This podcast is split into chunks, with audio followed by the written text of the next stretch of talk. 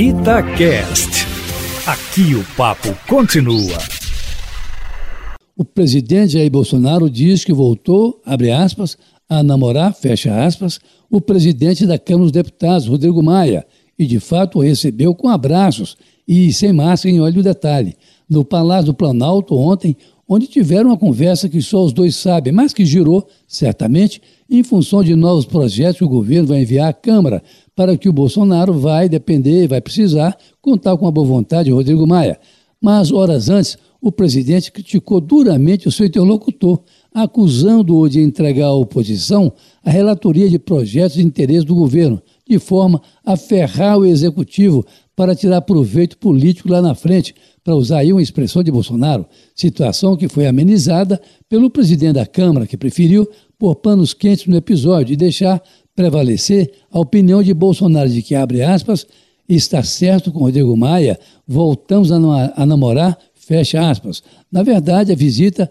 era o ministro Ramos, com quem ele conversava na hora em que o presidente Bolsonaro interrompeu o encontro e convidou o presidente da Câmara para um café, do qual participou também o senador Flávio Bolsonaro, investigado lá atrás no caso Queiroz, e que teria dado origem àquela confusão que culminou na saída do ex-ministro Sérgio Moro do governo. Assunto, aliás, que rende até hoje, porque o governo não quer divulgação total da tal reunião do dia 22 de abril, aquela que abriu a crise. Mas veja, Aline, como são as coisas. De manhã, o presidente Bolsonaro, naquelas saídas do Palácio da Alvorada, falou uma porção de coisas, entre elas aqui de que estava disposto a voltar a conversar com os governadores sobre a crise de coronavírus e seu impacto na economia. Pois logo depois, o presidente fez um videoconferência com empresários da Fiesp, que na verdade não representam o empresariado nacional, e atacou os governadores a ponto de pedir aos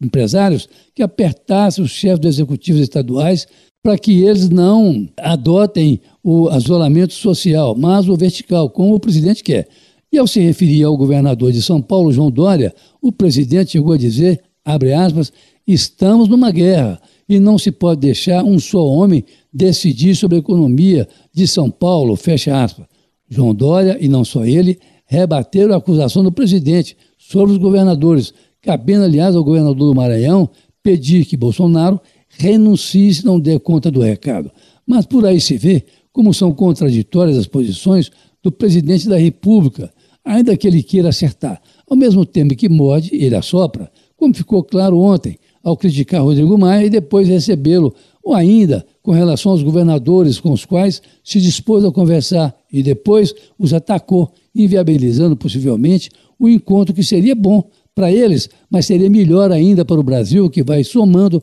só de ontem para hoje mais de 800 mortos pelo coronavírus num só dia e vai bater nos mil mortos por dia na previsão sombria, mas já próxima, do ministro da Saúde, Nelson Taj. Enquanto isso, o governo se enrola mais uma vez ao enviar para o Congresso uma medida provisória que livra o funcionário de função pública de qualquer punição em caso de erro no combate à pandemia. Olha, uma medida provisória, polêmica e que vai certamente parar, como tantas outras, na Justiça. Carlos Lindenberg, para a Rádio Tatiaia.